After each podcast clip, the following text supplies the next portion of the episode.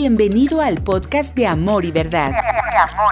Te invitamos a que nos sigas en nuestras redes sociales, donde encontrarás más contenido como este. Pero hoy quiero compartirte algo que Dios puso muy fuerte en mi corazón desde hace unas tres semanas. Y yo quiero que abras, abras tu corazón, abras tu espíritu, abras tu mente, porque yo creo que hoy Dios nos va a hablar. ¿Cuántos dicen amén? Entonces, ¿Por qué no cierras un momento ahí donde estás tus ojos y oramos? Padre, te entregamos este tiempo a ti. Toma el control, Espíritu de Dios. Padre, que hoy nuestros ojos espirituales puedan ser abiertos, Señor. Y que podamos entender el poder que hay cuando oramos a ti, Señor. Padre, que hoy podamos ver ese poder que hay en la oración, Señor, en el nombre de Jesús. Amén y amén. Primera de Timoteo 2.1. Pablo hablándole a un hijo espiritual de él, comienza diciéndole, en primer lugar, o sea, le dice, esto es bien importante para tu vida, Timoteo le dice, en primer lugar, te ruego, fíjense las palabras que está utilizando Pablo a Timoteo y le está diciendo, en primer lugar, te ruego, o sea que es algo muy importante. Dice, te ruego que ores por todos los seres humanos. Pídele a Dios que los ayude, intercede a su favor y da gracias por ellos. Pablo comienza este capítulo 2 de Timoteo diciéndole este gran consejo que es para ti y para mí. Lo primero que debemos hacer, y algo que yo creo que es un ruego del Padre mismo, es te ruego que ores por todos los seres humanos. Pídele a Dios que los ayude, intercede a su favor y da gracias por ellos. ¿Cuántos de aquí están conscientes que la oración es poderosa? No los escuché. ¿Cuántos de aquí están conscientes que la oración es poderosa? Y yo tengo una pregunta. Si sabemos que la oración es poderosa, ¿por qué no oramos más? ¿Por qué no la oración no la dejamos de tratar como el último recurso y se convierte en nuestro primer recurso.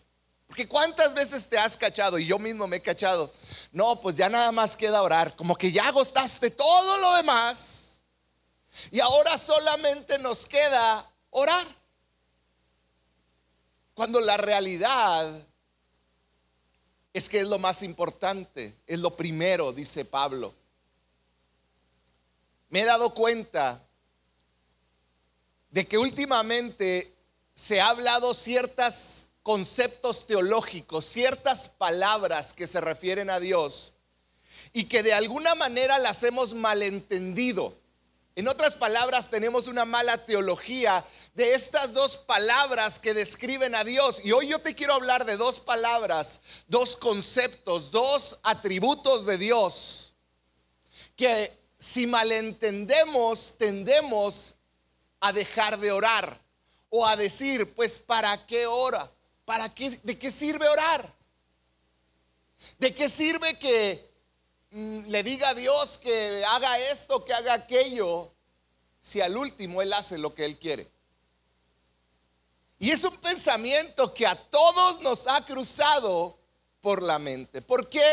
Porque no entendemos estos conceptos, estos atributos de Dios de una manera correcta. Y hoy yo quiero ayudarte a entender estos atributos de Dios. Porque cuando realmente tú y yo entendemos el carácter de Dios, nuestra vida va a cambiar.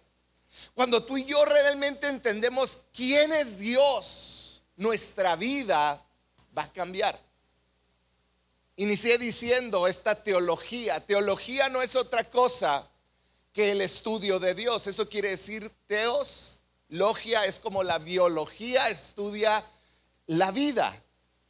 Teología estudia a Dios. Es quizá la manera más sencilla de explicar lo que es teología. En otras palabras, la teología estudia las características y los atributos de Dios. ¿Quién es Dios realmente?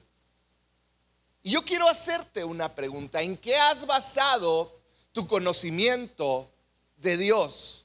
Porque muchas veces basamos nuestro conocimiento de Dios en malas enseñanzas.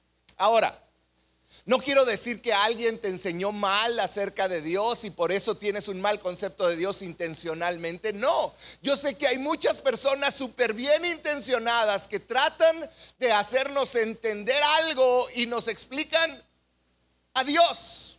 Pueden ser nuestros padres, puede ser, pude haber sido yo mismo o algún otro líder. Pero a veces basamos nuestro concepto de Dios en falsas o malas enseñanzas. También puede ser que basemos nuestro conocimiento de Dios en enseñanzas incompletas. Solamente te enseñan un pedacito de lo que es Dios, pero realmente está incompleto.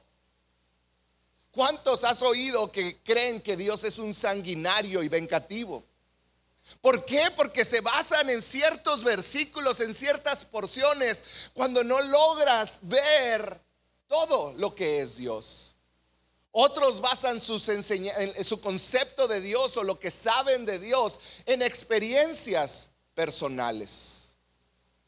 En cómo me ha ido a mí, en cómo a mí Dios me ha respondido o no me ha respondido.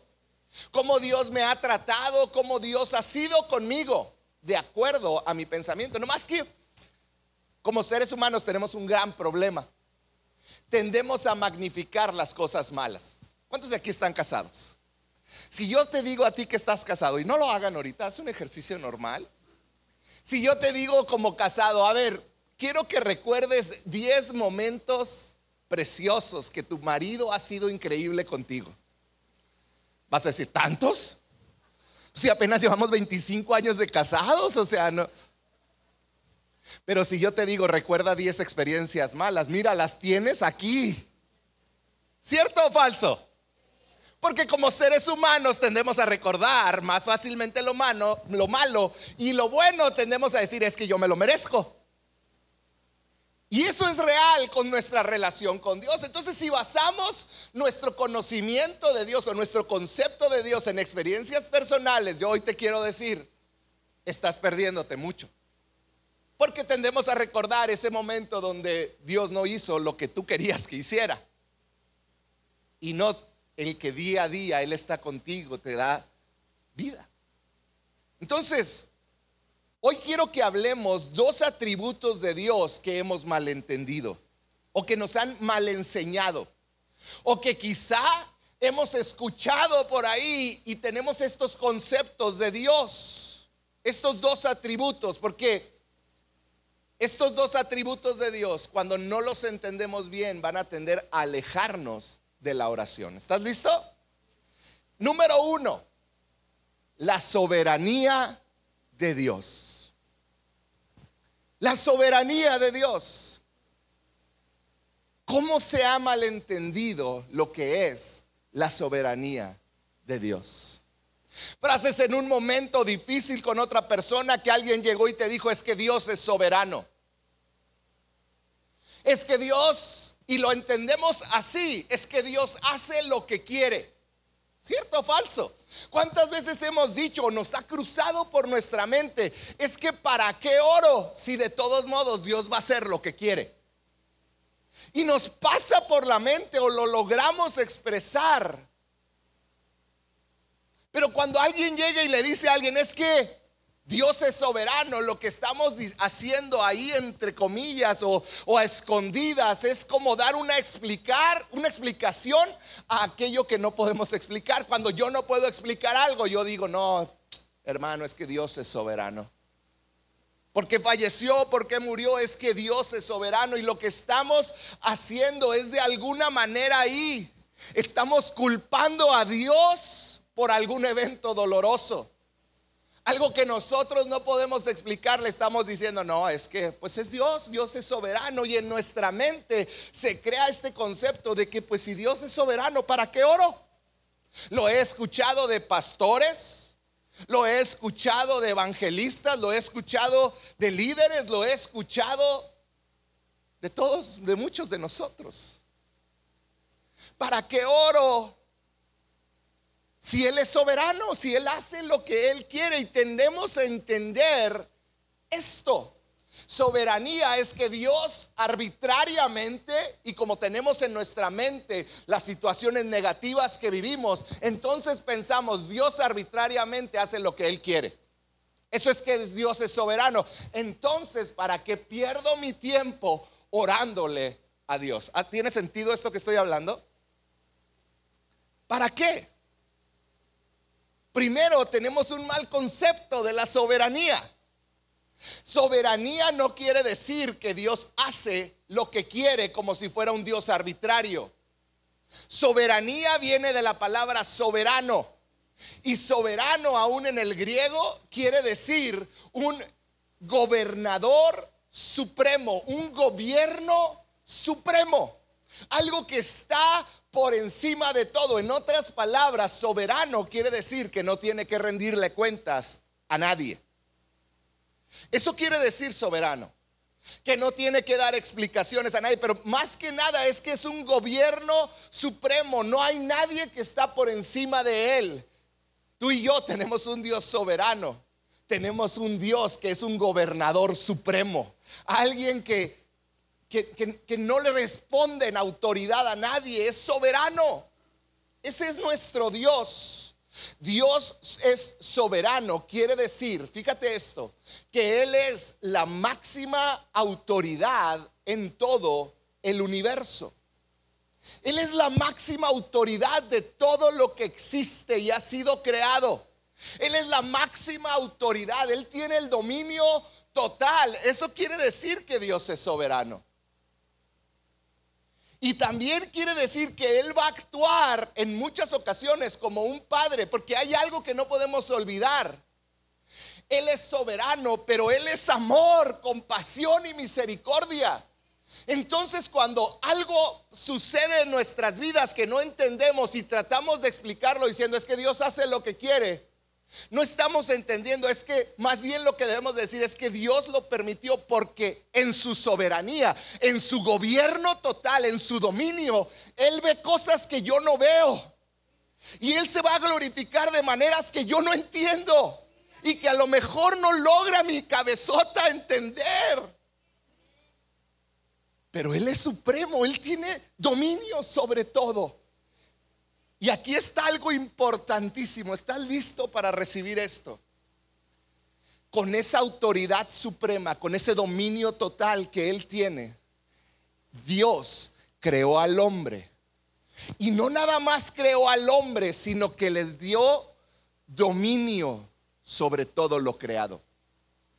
Tú lees en el Génesis con Adán y Eva y les dijo, gobiernen. Di conmigo, gobiernen.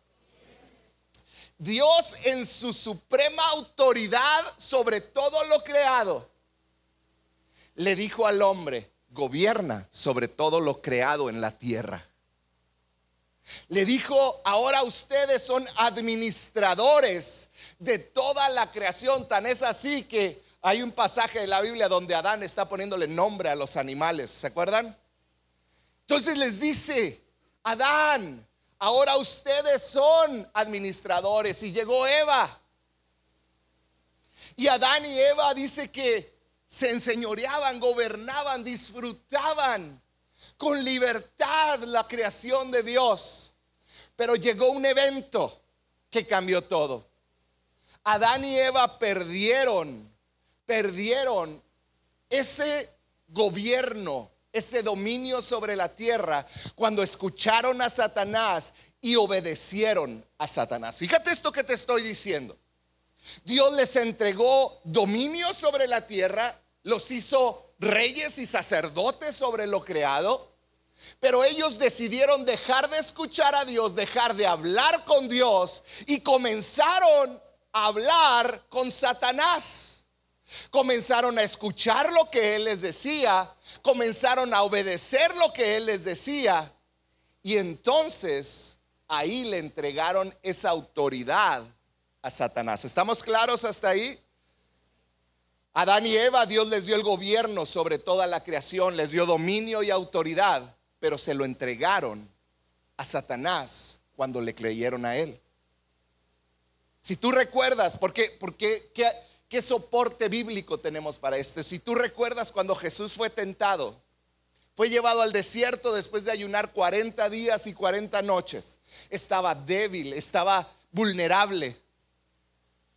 Y Satanás lo tentó dos veces. Y la segunda vez dice en Mateo 4, 8 y 9, ahí va a aparecer en en la pantalla, dice, de nuevo lo tentó el diablo, llevándolo a, la a una montaña muy alta y le mostró todos los reinos del mundo y su esplendor. Versículo 9. Todo esto te daré si te postras y me adoras. Satanás le ofreció algo que era de él. ¿Estás de acuerdo? ¿Por qué era de él? Porque Adán y Eva se lo entregaron. Ese dominio y esa autoridad. Esto es bien importante que lo entiendas. Adán y Eva lo entregaron y Satanás va y se lo ofrece a Jesús y le dice, mira, todo esto, todas estas tierras, todos estos reinos, te lo voy a dar si me adoras. Jesús no le dijo, no, no, no, no, no, permíteme tantito, Satanás. Estás equivocado, eso no es tuyo, yo se lo di a Adán y Eva, es de la gente. Jesús no corrigió en ningún momento. ¿Por qué? Porque legalmente al desobedecer, al escuchar a la serpiente, a Satanás, ellos entregaron el gobierno y el dominio de eso, de la tierra. Pero un día llegó Jesús a esta tierra. Un día vino Jesús y, y, Dios decidió redimir por medio de la sangre de su Hijo toda autoridad que nos había sido quitada. Dios decidió redimirla y Jesús pagó el precio para recuperar. Quisiera tener más tiempo para poderte explicar con el Antiguo Testamento cómo hay vistazos desde el libro de Jeremías 32 a esto, de cómo se tenía que pagar un precio y cómo se pagó un precio. Y Jesús vino a redimir por medio de su sacrificio de sangre en una cruz toda esa autoridad que habíamos que Adán y Eva perdieron. Por eso se dice de Jesús que es el nuevo Adán en el Nuevo Testamento. Y Jesús vino y recuperó esa autoridad porque pagó el precio precio de sangre.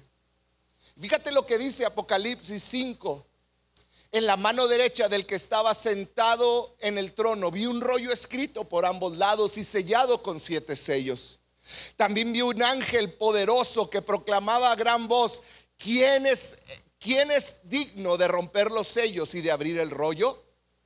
Pero ni en el cielo, ni en la tierra, ni debajo de la tierra hubo nadie capaz de abrirlo, ni de examinar su contenido. Y lloraba yo mucho porque no había encontrado a nadie que fuera digno de abrir el rollo, ni de examinar su contenido.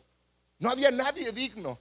Uno de los ancianos me dijo, deja de llorar, que ya el león de la tribu de Judá, la raíz de David, ha vencido. Él sí puede abrir el rollo y sus siete sellos. Y el versículo 9 dice, y entonaban un cántico nuevo. Jesús fue el único que fue digno y el versículo 9 dice, entonaban este cántico que decía, digno eres de recibir el rollo escrito y de romper sus sellos porque fuiste sacrificado y con tu sangre compraste para Dios gente de toda raza, lengua, pueblo y nación. De ellos, dale un aplauso al Señor. Con su sangre Él nos compró y luego dice, de ellos, o sea, de nosotros, está hablando de nosotros. Dice, de ellos hiciste un reino y fíjate esto, que no se te olvide, los hiciste sacerdotes al servicio de nuestro Dios. La otra versión dice reyes y sacerdotes al servicio de nuestro Dios. Tú eres eso. Y luego termina con esta increíble frase, y reinarán sobre la tierra. y reinarán sobre la tierra. En otras palabras, esa autoridad fue recuperada y ahora tú y yo podemos tener dominio, gobierno en esta tierra. Tenemos un Dios soberano, un Dios que es el máximo gobernador, si podemos llamarlo, la máxima autoridad. Y Él depositó en nosotros la autoridad sobre esta tierra. ¿Sabes? Yo no dejo de orar porque de todos modos Él va a hacer lo que quiera. No. Al contrario. La soberanía de Dios es una de las razones principales para orar. ¿Por qué? Porque le estás orando al Dios que todo lo puede, al que gobierna sobre todo. No hay demonio que no pueda ser sometido ante sus pies. No hay situación que Él no pueda cambiar. Y Él va a actuar para tu bien final. Entonces tenemos que orar porque Él es un Dios soberano. Dejar esa mala enseñanza y ese mal pensamiento de para qué oro si de todos modos Él va a hacer lo que quiera. No. Le estamos orando al Rey de Reyes y Señor de Señores. Fíjate lo que dijo Jesús mismo en Mateo 16, 16. Pedro le dice, tú eres el Cristo, el Hijo del Dios viviente, afirmó Simón Pedro. Y luego dice el versículo 18, y las puertas del reino de la muerte no prevalecerán contra la iglesia. Está hablando de la iglesia. Dice, te daré las llaves del reino de los cielos. Todo lo que ates, que ates en la tierra quedará atado en el cielo y todo lo que desates en la tierra será desatado en el cielo. Te puedes ver la autoridad. ¿Tienes? El sacrificio de Jesús fue para que aún las puertas del infierno no van a prevalecer contra la iglesia que somos tú y yo. Y todo lo que atemos en la tierra será atado en el cielo. Y todo lo que desatemos aquí en la tierra será desatado. Hay poder cuando oras. Dios te escucha. No cumple berrinches o situaciones que a veces queremos porque Él está pensando en nuestro bien y hay cosas que nosotros no entendemos. Pero es tan poderoso orar a un Dios soberano. Es vital que ores porque al orar estás hablándole al gobernador supremo del universo. Él es el único que puede cambiar cualquiera de tus circunstancias. Él te escucha desde el cielo. Él puede perdonar tu pecado y Él puede sanar nuestra tierra porque Él es soberano. Él es soberano. Por eso segunda de Crónicas, un versículo que me encanta. Dice, si mi pueblo que lleva mi nombre se humilla y ora y me busca y abandona su mala conducta, dice, yo oiré desde los cielos, dice la otra versión, yo escucharé desde el cielo, perdonaré su pecado y restauraré su tierra el pueblo que se humilla y que ora. Hay poder en la oración, hay poder cuando un pueblo se levanta y ora al Dios supremo, al Dios soberano que tiene el gobierno, dominio y control de todo el universo, de todo lo creado. Él es soberano, ¿puedes decirlo? Puedes cerrar tus ojos un momento y decirle, te doy gracias porque tú eres soberano. Hoy adoro tu soberanía, Señor. Adoro tu soberanía, Señor. Gracias. En una ocasión, hace algunos años, Dios había puesto en el corazón mío y de Telma de abrir una iglesia y hasta teníamos el nombre. Pero yo tenía miedo, tenía falta de fe, si te soy honesto, en muchas áreas. Yo le dije a Dios, mira Dios, si tú me mandas dinero para rentar un local y comprar sonido, de aquí al lunes, era viernes, yo voy y rento el local. Y yo dije, con esa manita de puerco Dios no contesta. Es muy pronto, ¿de dónde va a sacar tanto dinero? Mi mente. Al día siguiente, no pasaron ni 24 horas una pareja llegó a mi puerta de mi casa y tocó a la puerta. Y cuando tocó yo sentí algo en mi corazón y dije, no, no abro, no vaya a ser alguien malo. Y esta pareja las conocía yo desde hace muchos años. Son una pareja que después se congregaron aquí. Hasta hace poquito Adrián y Claudia estaban en mi puerta. Eran líderes de jóvenes en otra iglesia. Y me dice, pastor, me depositaron un dinero de no sé qué, ya ni me acuerdo. Y yo dijo dinero y dije, no. Y me dice, y se lo venimos a traer.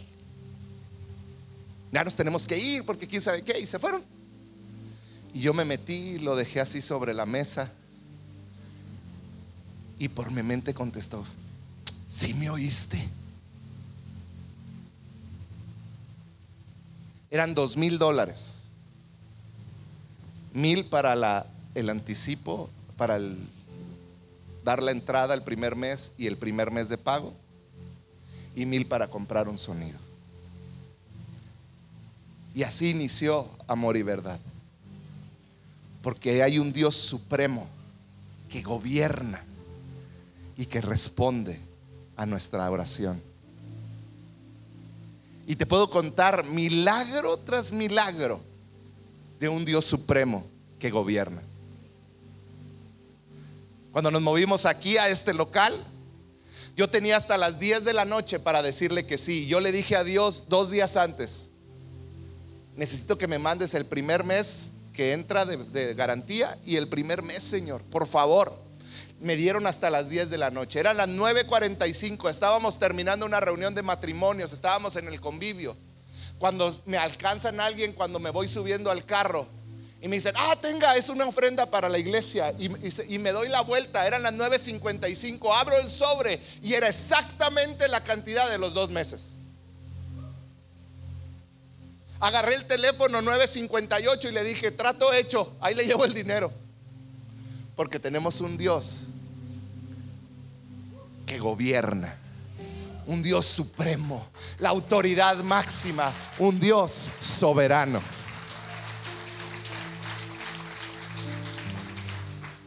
Y puedo continuar con mil historias de mi vida personal, de tantas, donde la oración, Dios la escucha porque es un Dios soberano. Dios es soberano, pero el segundo punto que quiero tratar hoy es que Dios es inmutable, la inmutabilidad de Dios. ¿Qué es esto? Dios no cambia.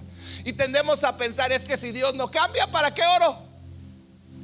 Es que Dios no cambia. Es como un viejito necio, ¿verdad? Así tendemos a pensar, perdón todos los viejitos.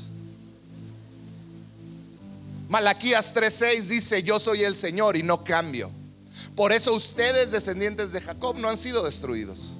Santiago 1:17 dice, todo lo que es bueno y perfecto es un regalo que desciende a nosotros de parte de nuestro Dios.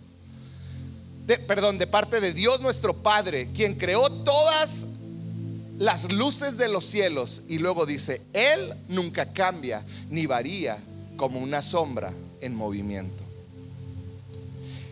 Y el otro engaño que entendemos mal es, si Dios no cambia, pues ¿para qué oro? Si Dios no cambia, ¿para qué oro? Él ya sabe y Él va a obrar de esa manera. Es que si Él no cambia, pues ¿para qué oro? Y estos versículos tenemos que entender de lo que están hablando. Nos están enseñando el carácter de Dios que no cambia pero no nos enseña que Él no cambia de parecer. Aguántenme tantito, no se asusten. Moisés, si tuviéramos dos horas, pudiéramos hablar tres horas de ejemplos. Moisés, cuando recibe los diez mandamientos en la montaña, Dios, eh, Moisés está con Dios encima en, en, lo alto de la montaña y Dios le dice, baja porque el pueblo pecó. Se hicieron ídolos y están adorando a estos ídolos baja porque los voy a destruir a todos. Y luego le dice a Moisés, y voy a iniciar una nueva nación contigo. Moisés le dice, espérate Dios. Moisés no agarró la opinión de decir, bueno, pues ya ni modo, tú eres el Dios que no cambia. Vamos a darle. ¿Cómo iniciamos tú y yo? Vamos a planearlo bien.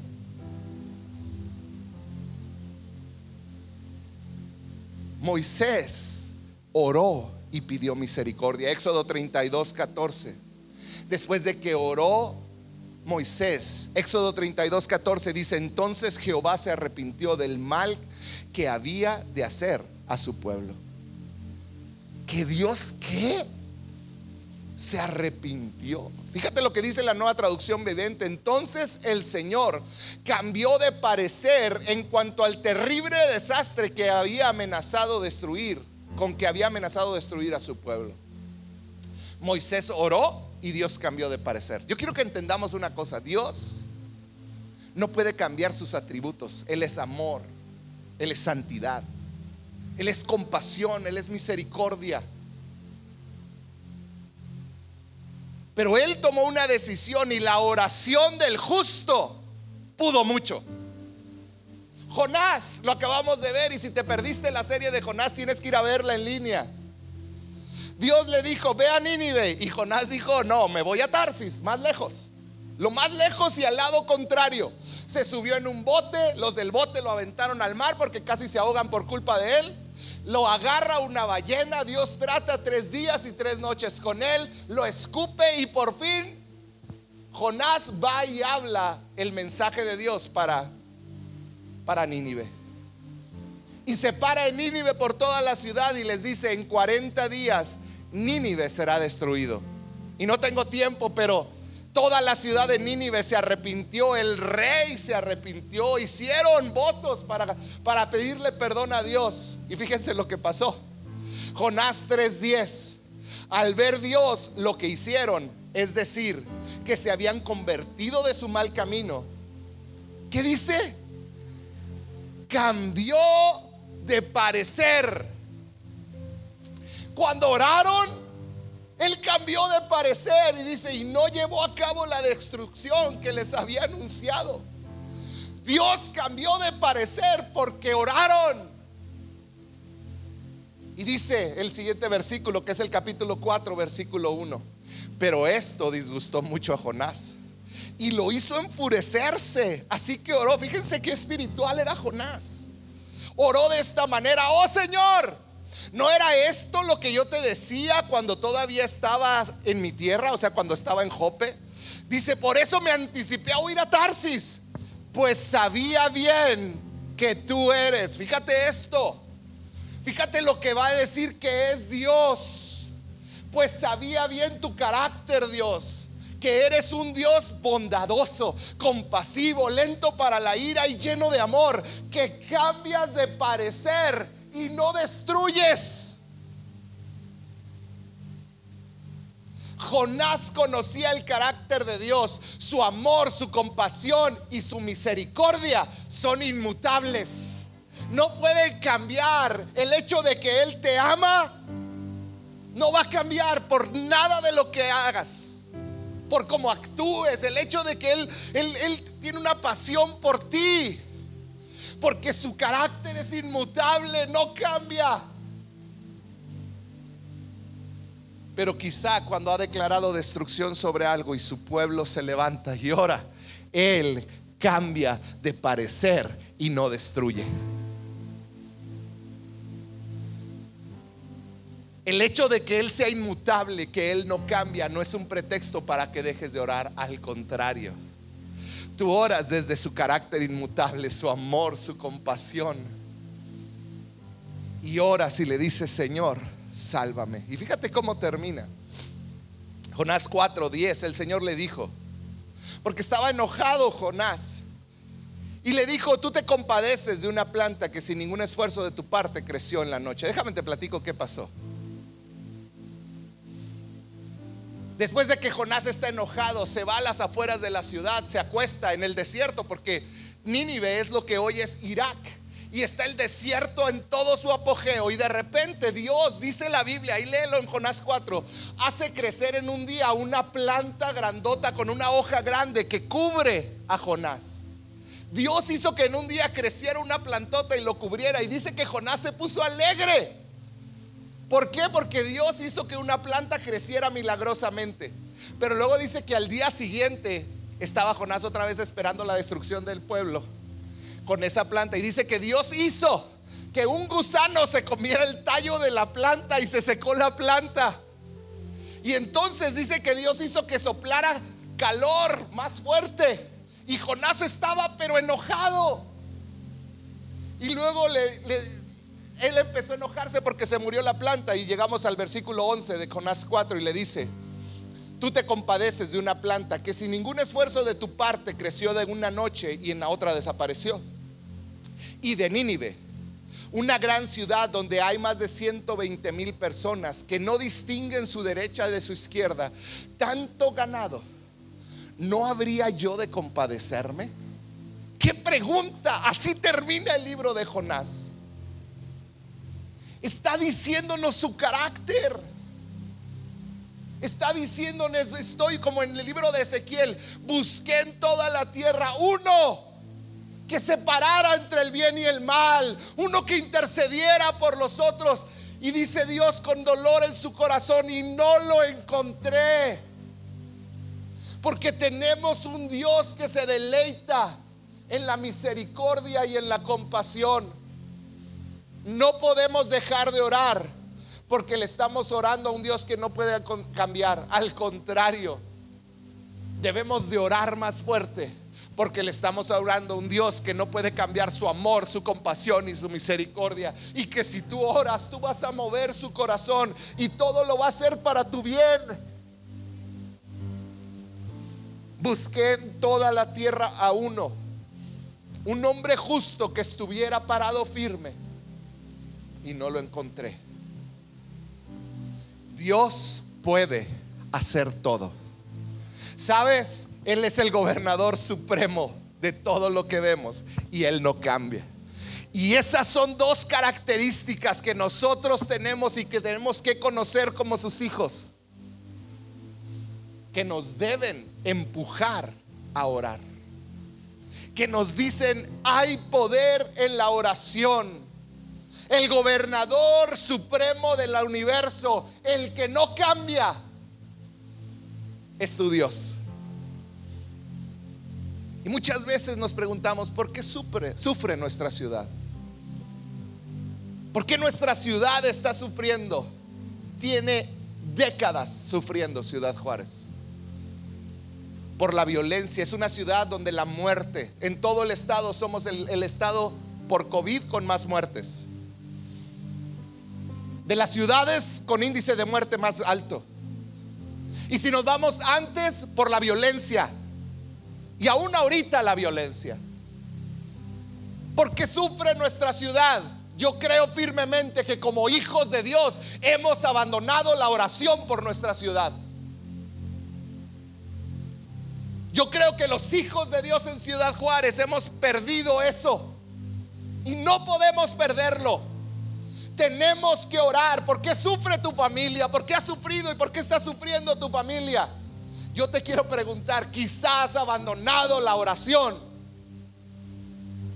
Porque sufre mi matrimonio, porque hemos abandonado la oración.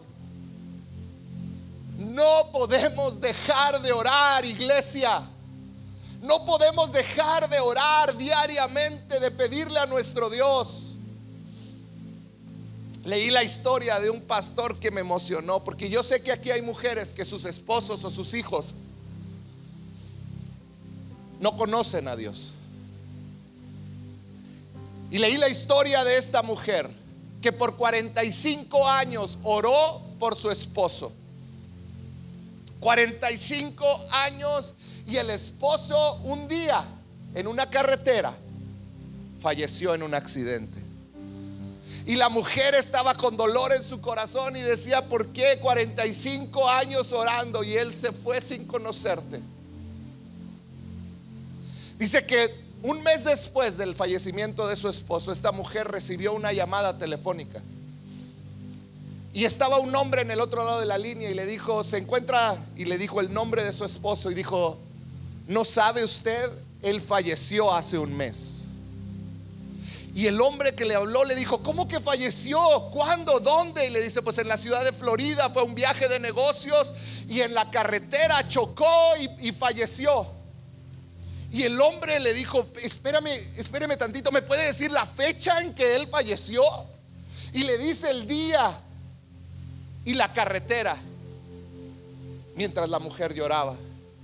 Y el hombre del otro lado le dice, mujer, les tengo excelentes noticias. Le dice, yo trabajo en el centro de la ciudad, yo tengo un negocio, yo voy todos los días de corbata y traje, estoy bien. Pero dice, esa mañana Dios, el Espíritu Santo empezó a incomodarme. Y me decía, vete, agarra el carro y súbete al, al, camino, al highway, al freeway. Dice Yagar, no me dejaba el Espíritu Santo y cuando iba en el freeway me dijo, detente aquí y saca la mano como que pides un ride. Y dice, el hombre era bien extraño y yo saqué la mano como que estaba pidiendo un ride. Y dice, se paró su esposo. Me subí a su carro, le prediqué por media hora y aceptó a Jesucristo en su corazón. Oramos juntos, lloramos.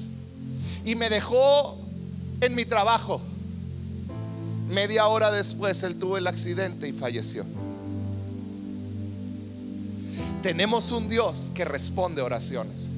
Porque sabes, el bien final de ese hombre era que él pudiera estar en el reino de los cielos, adorando al Dios que lo creó. Dios responde las oraciones. Iglesia, tenemos que volver a orar. Tenemos que volver a orar. Oremos al gobernador supremo del universo, aquel que es compasivo, misericordioso y lleno de amor, aquel que no puede cambiar eso, aquel que puede cambiar de parecer quizá para el futuro de esta ciudad o el futuro de tu familia.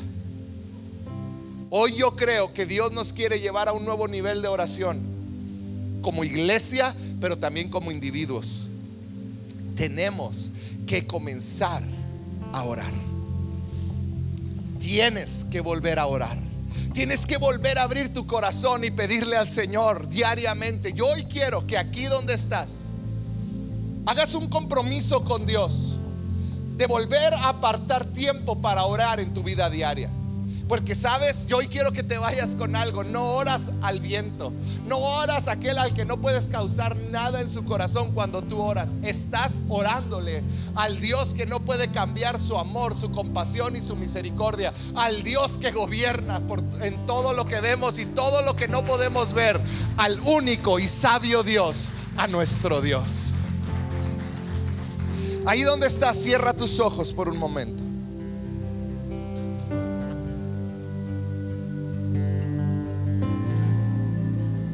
Ahí donde estás, ¿por qué no haces un compromiso de oración con Él? ¿Por qué no oras? Quizás has abandonado la oración. Has abandonado el pasar tiempo en su presencia. Hoy Él te está llamando. El Dios que todo lo puede el Dios soberano, el Dios inmutable, te está llamando a buscarle. Ahí donde estás, haz un compromiso con Él. Ahí donde estás, si tienes que pedirle perdón, pídele perdón. Y dile, Señor, te voy a buscar. Voy a orar. Hoy reconozco que tú eres el Dios soberano. Tú eres el Dios inmutable. Y Señor, queremos orar diariamente. Haz un compromiso. A lo mejor 10 minutos, 15 minutos, pero diariamente orar. Los miércoles vamos a estar orando aquí en la iglesia.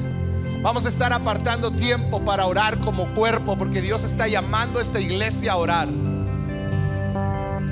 Padre, en el nombre de Jesús, que podamos levantarnos como esa iglesia que reconoce el poder de la oración, Señor. Que reconoce el valor de la oración, Padre. Y que podemos levantarnos y luchar. Y luchar, Dios, en oración. Ahí donde estás, haz tu compromiso con Dios. Así eres tú. Milagroso, abres camino, cumples promesas. ¿Por qué no te pones de pie? Gracias por escuchar este podcast. Nos encantaría que fueras parte de esta gran familia. Para mayor información, búscanos en Facebook como CC Amor y Verdad. CC Amor y Verdad.